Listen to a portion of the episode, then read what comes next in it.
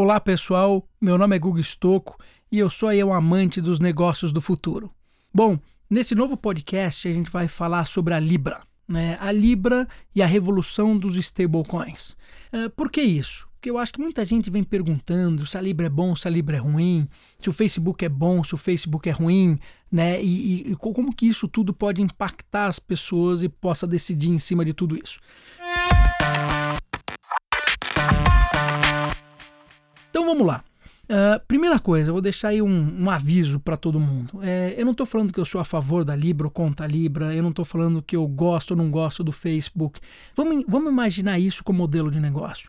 Vamos entender o modelo de negócio por trás da Libra e como que esses tipos de modelos de negócio podem ajudar muito o mundo e podem fazer com que a gente tenha um futuro muito melhor. Então, vamos deixar de lado todas essas plaquinhas e vamos se atentar ao modelo de negócio. Então vamos lá. Quando está falando de Libra, quando o Facebook lançou a Libra, foi muito interessante, porque pela primeira vez eu vi em menos de uma semana o G7 se reunir na Europa né, para discutir o assunto. Então, para quem não sabe, o G7 são os principais países, os países mais poderosos do mundo, que se reuniram para falar: opa, o que está acontecendo aqui e qual que é o impacto dessa tecnologia perante as nossas economias né? Imagina o quão poderoso não foi o lançamento disso, extremamente disruptivo. E é interessante de ver, porque se eu pego, por exemplo, o lançamento do cartão da Apple, imagina a Apple lançando um cartão de crédito. Um cartão lindo, maravilhoso, um aplicativo perfeito, ele resolve uma série de problemas. Só que o G7 não se reuniu depois que a Apple lançou o seu cartão. E quando a Libra, e quando o Facebook lança a Libra, uma semana depois o G7 se reuniu. Então, convenhamos, tem alguma coisa aqui que vale a pena a gente explorar em mais detalhes, não é verdade? Então vamos lá. Primeiro, o que é a Libra? Então a Libra é o seguinte: é uma stablecoin. O que é uma stablecoin? Vamos começar da stablecoin e a gente entra na Libra como um todo. Então, por exemplo, quando a gente está falando aí dos bitcoins, né, e todas essas cryptocurrencies que existem por aí, essa cryptocurrency é um token tá? Imagina que é um, um token, é um códigozinho, código que você usa para criar alguma coisa. Desse token, ele tem uma, um código que você usa, que ele tem por trás dele um determinado, uma determinada funcionalidade. Então, por exemplo, se eu pego o Bitcoin, é um token, e esse token tem uma regra por trás. Então, vão ser emitidos 21 milhões de Bitcoins, né? você tem um minerador que faz como que o Bitcoin ele possa é, é, ser emitido e por aí vai você tem outros tokens, outras cryptocurrencies que têm é, é, objetivos diferentes. Por exemplo, você tem o Filecoin. Filecoin faz o quê? Ah, você que não está usando o seu computador, instala o Filecoin aqui, eu vou usar o seu HD é, e o poder de processamento do seu computador e eu te remunero né, em cima disso. Então, essa é um utility token que você usa para ser remunerado em troca do aluguel do seu computador. A Libra fez um stablecoin. Tá? O que é um stablecoin? Tem muita gente tentando fazer isso. Tem pessoas que tentam desenvolver um stablecoin de forma matemática, onde a oferta e a demanda vão se regulando e ele sempre vale, ele sempre tem o mesmo valor. Uh, ou tem stablecoins, por exemplo, como o SDT, que ele é baseado em dólar. Basicamente, eu compro aquele token e esse token equivale a um dólar. Então, se eu tenho aqui em real, meu dinheiro, eu acho que o real vai desvalorizar, eu compro esse token e tenho esse dinheiro em dólar de uma forma muito simples, sem ter que fazer câmbio, uma série de coisas. Eu compro ele como se fosse um Bitcoin e transfiro para os meus amigos ou para quem quiser via wallet como se fosse um Bitcoin. Bom, dada essa explicação aí é, rápida, vamos voltar aqui para a Libra. O que, que o Facebook fez? Ele criou uma moeda, está lastreada num fundo que tem um pacote de moedas. Ah, como assim? Então imagina que nesse fundo eu tenho dólar, nesse fundo eu tenho ien, eu tenho euros. E conforme o dólar vai subindo, o euro vai caindo ou vice-versa, eles vão comprando e vendendo essas moedas, mantendo sempre a libra a 1. Então significa o seguinte: a libra vale 1 não importa o que aconteça, porque se um país tem uma inflação, né, ele vende daquele país e compra do que não tem, e se vice-versa vai acontecendo. Então você tem aí, vai, digamos assim, uma política monetária garantindo que sempre valha um. Então, se eu compro aqui no Brasil uma Coca-Cola custa uma libra, se eu vou para os Estados Unidos, e custa uma libra, eu vou falar, pô, legal, eu entendi o preço. Se eu vou para a Europa, custa duas libras, fala, poxa, isso aqui está bem caro, porque a média é uma libra que custa. Hoje a gente usa muito dólar para isso, né? Quando a gente vai viajar, a gente faz aquela conta do real com o dólar, né? E toda vez que, que, que o dólar sobe, a gente começa a sofrer porque a gente perde poder de compra e a gente fica mais pobre. Então, basicamente, o que o Facebook fez foi ele criou uma, uma instituição onde ele colocou lá 100 pessoas, né, 100 empresas que podem participar disso, que vão ajudar na construção desse negócio, que vão fazer o funding desse negócio inicial e vão discutir aí as regras e como que isso tudo vai funcionar. Então ele fez isso para mostrar que ele não quer que esteja tudo centralizado nele. Então ele tem esse, esse fundo de várias moedas, ele tem essas instituições que trabalham né, para definir as regras do sistema e ele tem também a, lançou vai lançar o seu wallet onde você pode guardar as suas libras. Primeira coisa para a gente colocar isso em, em, em paralelo. Se eu venho aqui no Brasil, tem 260 milhões de pessoas. Dessas 260 milhões de pessoas, né, é, boa parte delas são desbancarizadas ou porque não tem acesso a banco, né, porque não tem dinheiro para ter acesso a banco, ou porque ela tem dívida. Né? E se ela tem dívida, se ela, abre, se ela coloca o dinheiro no banco, o dinheiro vai embora. Então ela não consegue viver né, enquanto ela está tendo dívida. Então a gente vai pegar boa parte da população do Brasil sofre com isso. Então, quando a gente está falando, às vezes, a gente vê números de mais de 60% da população estar fora do sistema financeiro. Por quê? Porque, na verdade, ou ele não tem dinheiro para estar no sistema, ou porque ele tem alguma dívida. E se a gente olhar hoje né, no cartão de crédito, deixa ele pagar uma conta no cartão de crédito, né, eu cheguei a ver taxas de 12% ao mês. Né? Então isso aí é uma, é, é, assim, é, é uma extorsão de um nível absurdo. E isso faz com que 60% da população que se endivida na, seja desbancarizada. Pergunta que eu faço para vocês: isso é correto?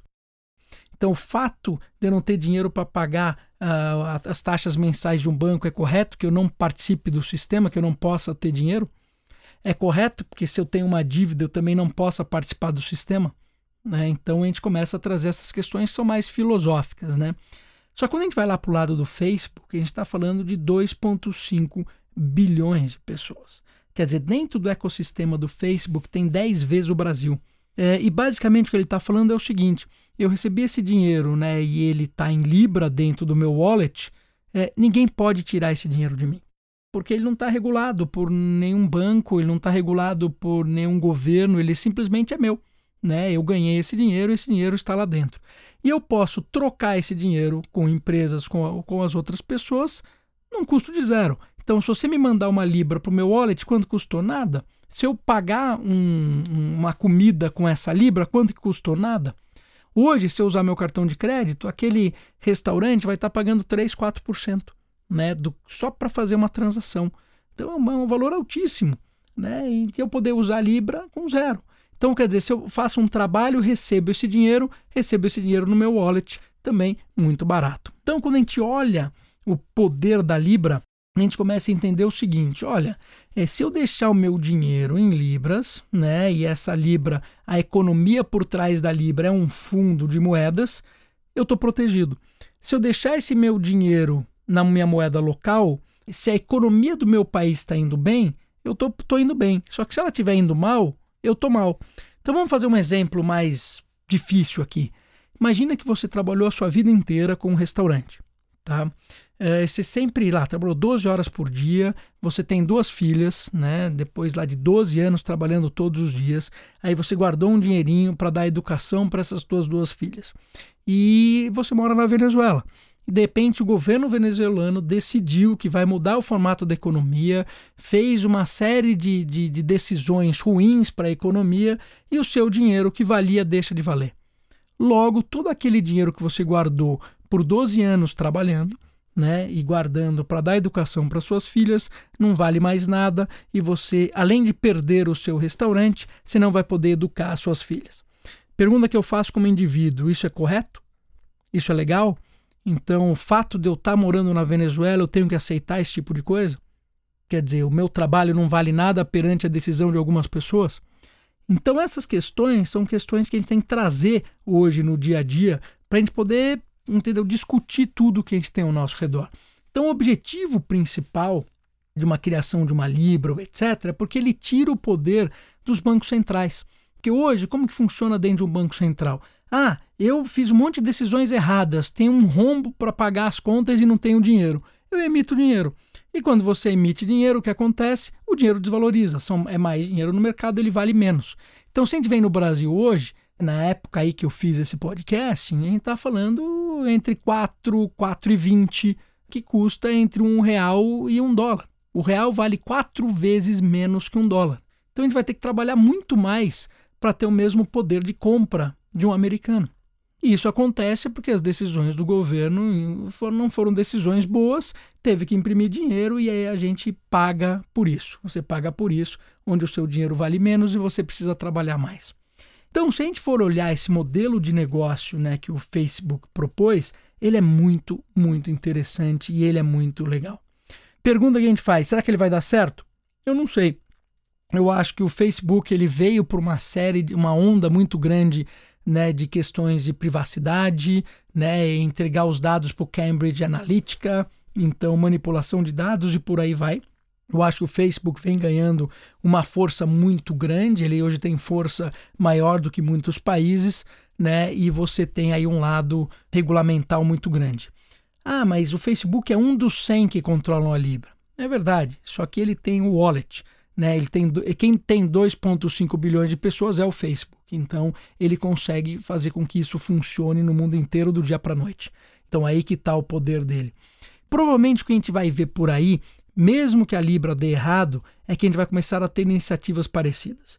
A gente vai ter das big techs, né, como Google, né, como a Tencent na China e entre outros lançando as suas moedas, mas se preparem para começar a ver governos lançando suas moedas também.